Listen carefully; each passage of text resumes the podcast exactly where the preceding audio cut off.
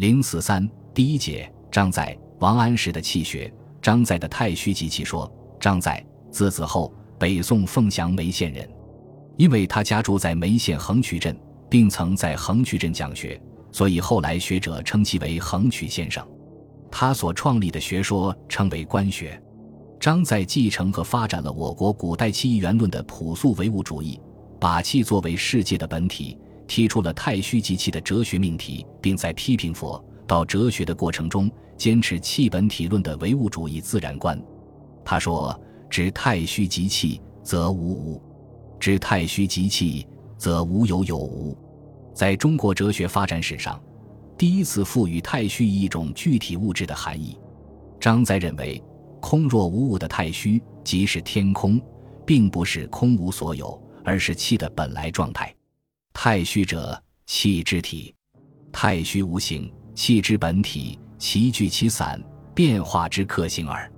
本体指本来的状态，即气没有变成具体事物时的状态；克形指暂时的形态。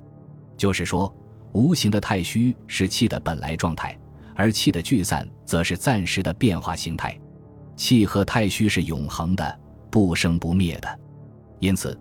无形的太虚就不是绝对的虚无，而是散开来的气，而万物则不过是气的凝聚的不同表现形态罢了。太虚不能无气，气不能不聚而为万物，万物不能不散而为太虚。聚则有形，散则无形，其实都是一气的变化。气的聚散只有明显和幽暗的差别，没有有和无之区别。气与太虚，由冰之于水。气之聚散于太虚，由冰凝释于水，水凝则为冰，冰释则为水。太虚聚则为气，气散则为太虚。气与太虚是一种物质在运动变化过程中所表现的不同形态，它是世界的本体，是产生万物的根源。在张载气本论的哲学体系中，既讲气也讲理，不过理是从属于气的。张载把理作为气化运动的一种形式或一般规律，故变化之理须存乎此。天地之气虽聚散，攻取百途，然其为理也顺而不忘。气之为物，散入无形，是得无体；聚为有象，不实无常。循使出入，是皆不得已而然也。这里的理有规律的意思，是气的运动变化的秩序性或必然性。天地之气虽然有聚有散，有相攻，有互取，变化万端，但却不是杂乱无章，而是有秩序的。这个秩序就是理，即气的运动变化的规律性，不得已而然，也就是说的气的运动变化具有必然性。同时，张载还进一步明确地说：天之生物也有序，物之纪行也有志，理不在人，皆在物。人但物中之一物耳，就是说，理是在物中，是不能脱离事物而独立的，所以它是从属于气的。张载从气一元论的唯物主义自然观出发，吸收宋代自然科学的成果，发展《周易》中朴素的辩证法思想，提出了一物两体的学说，对一分为二思想做出精辟的概括，并给予了更为深刻的论述。他说：“一物两体者，气也。”一故神，两故化，此天地之所以参也。一物而两体者，其太极之谓于。一物两体为气，即是太极为气。气作为世界的物质实体，是一个统一体，又包含两个部分，因此神妙不测，变化无穷。在这种变化中，张载既强调了对立面的相互作用，又充分肯定对立面的统一。他说。天性乾坤阴阳也，二端故有感，本一故能合。造化所成，无一物相消者，以是知万物虽多，其实一物。无无阴阳者，以是知天地变化二端而已。若一则有两，有两一在；无两一一在，然无两则安用一？两不立则一不可见，一不可见则两之用兮。可见。张载辩证地解决了一与两的关系，同一中有对立，对立中有统一，把古代辩证思维提高到了新的水平。同时，他还明确提出：凡环转之物，动必有机，即谓之机，则动非自外也。这就朴素地说明了事物运动变化都根源于事物内部固有的二端性质，二端乃是一切事物产生和变化的内因。张载还进一步探讨了事物运动的两种形式，在总结唐以前关于渐合变的思维成果的基础上，在中国哲学发展史上第一次提出了运动变化有渐化和助变两种形式，并探讨了二者之间的关系。他说：“气有阴阳，推行有渐为化，合一不测为神。变，言其助；化，言其渐。”并且在张载看来。渐化是助变的准备，助变又是渐化的必然发展，是在渐化的基础上实现的。变则化，由粗入精也；化而才知谓之变，以助显微也。当然，张载所讲的运动变化的两种形式，仍然只是外部的形式的变化，尚未深入认识到事物内部自我否定的质变。张载肯定气或太虚是世界的本体。在认识论问题上，则坚持人的认识以客观世界为基础，认为感亦须带有物，有物则有感，无物则何所感？感即人的感觉认识，它必须以客观存在着的事物为条件。人的认识的任务，就是了解外界事物及其规律性。所谓穷物之理，万物皆有理，若不知穷理，如梦过一生。张载也看到，人的感官是有局限性的。只凭耳目见闻，不能认识外界的全部。例如，最明亮的莫过于太阳，但人的视觉有限，却不能知道它有几万里之高。为了解决这个矛盾，张载主张大其心，即强调我们今天所认为的理性认识的作用。大其心，则能体天下之物。于是，张载提出了他的两种知识的学说，即认为知识有见闻知之和德性知之。见闻知之即感性认识，德性知之相当于理性认识，是一种以理性为基础的超经验的知识。张载认为，见闻知之乃物交而知，非德性所知；德性知之知不蒙于见闻，就是说，不依靠于感觉经验，而主要是依靠道德修养。它是关于宇宙神话的认识，穷神之化，与天为一。其有我所能免哉？乃得胜而自治耳。尽管张载承认理是客观的，主张穷理，即在客观事物中寻找规律，但他轻视感觉经验，割裂了见物与穷理的关系，其德性之知实质上变成了主观自生的东西。这种认识论思想在坚持唯物主义认识路线的基础上，表现出了唯心主义的杂质。人性学说是张载观学的一个重要组成部分，与他的宇宙观紧密联系。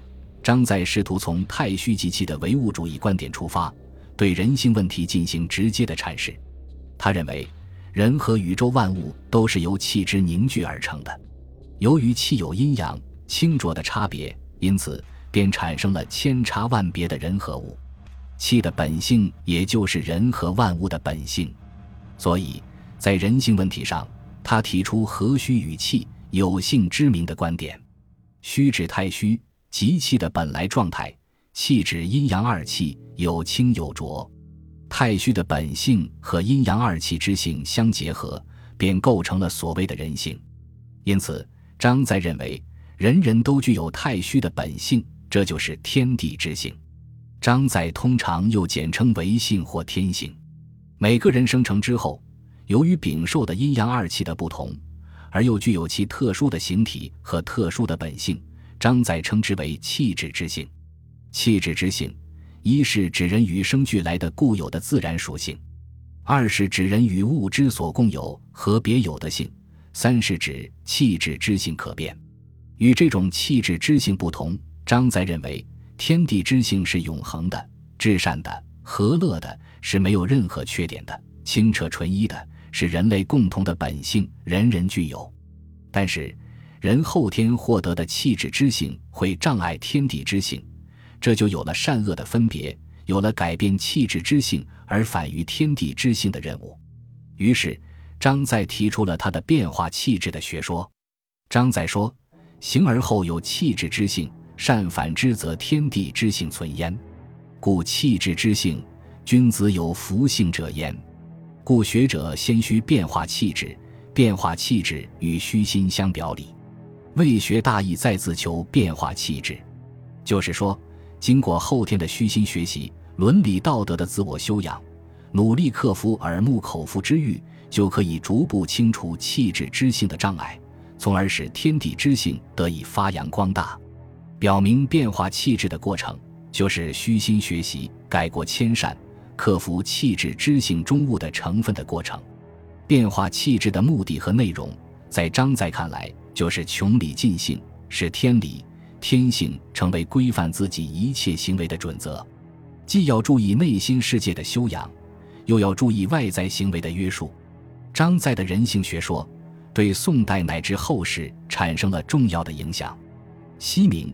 是反映张载伦理思想的一篇重要文章，与张载的人性论思想相联系。他的伦理思想主要有下列几点：第一，天下一家的道德理想。西敏从天地与个人的关系来说明人在宇宙中所处的地位，宣传个人应该识大体、顾大局的道德观念。乾称父，坤称母，与兹渺焉，乃浑然中处。故天地之塞无其体，天地之帅无其性。宇宙就好比一个大家庭，乾坤是其中的父母，人好比其中的儿女。作为这个大家庭的成员，人应该担负一个成员的责任和义务，做到心于天道，无我，存公，即关心宇宙规律和天下大事，把个人之小我化到宇宙之大我中去。第二，民包物语的泛爱论，张载认为。只要变化气质，人们就能够认识到自己的本性是与一切人、一切物相同的，即会爱一切人、一切物。他说：“性者万物之一源，非有我之得思也。唯大人唯能尽其道，是故利必俱利，知必周之，爱必兼爱，诚不独诚。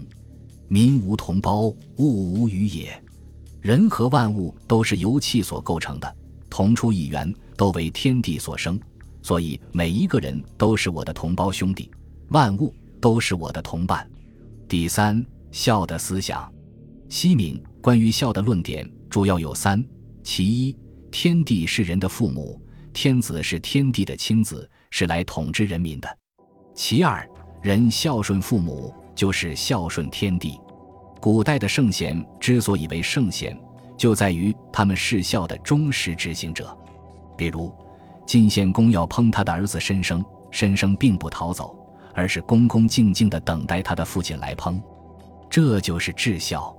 其三，统治阶级享受福泽富贵，是父母对他们的关切；劳动人民受苦受难，这是父母对他的考验和成全。活着就要顺着父母的安排去做，死了也得到安息。张载对伦理纲常的理论论证，受到了程朱等人的赞许。而张载本人在其《论语说》中所述为“天地立心，为生民立命，为往圣继绝学，为万世开太平”的所谓“横渠四句”，更为后世人所称道。柳一指说，张载此论其心量之广远，迥非区区囿于一个人、一家族、一社会、一国家、一时代者所可及。但是，张载包括人性学说在内的伦理观。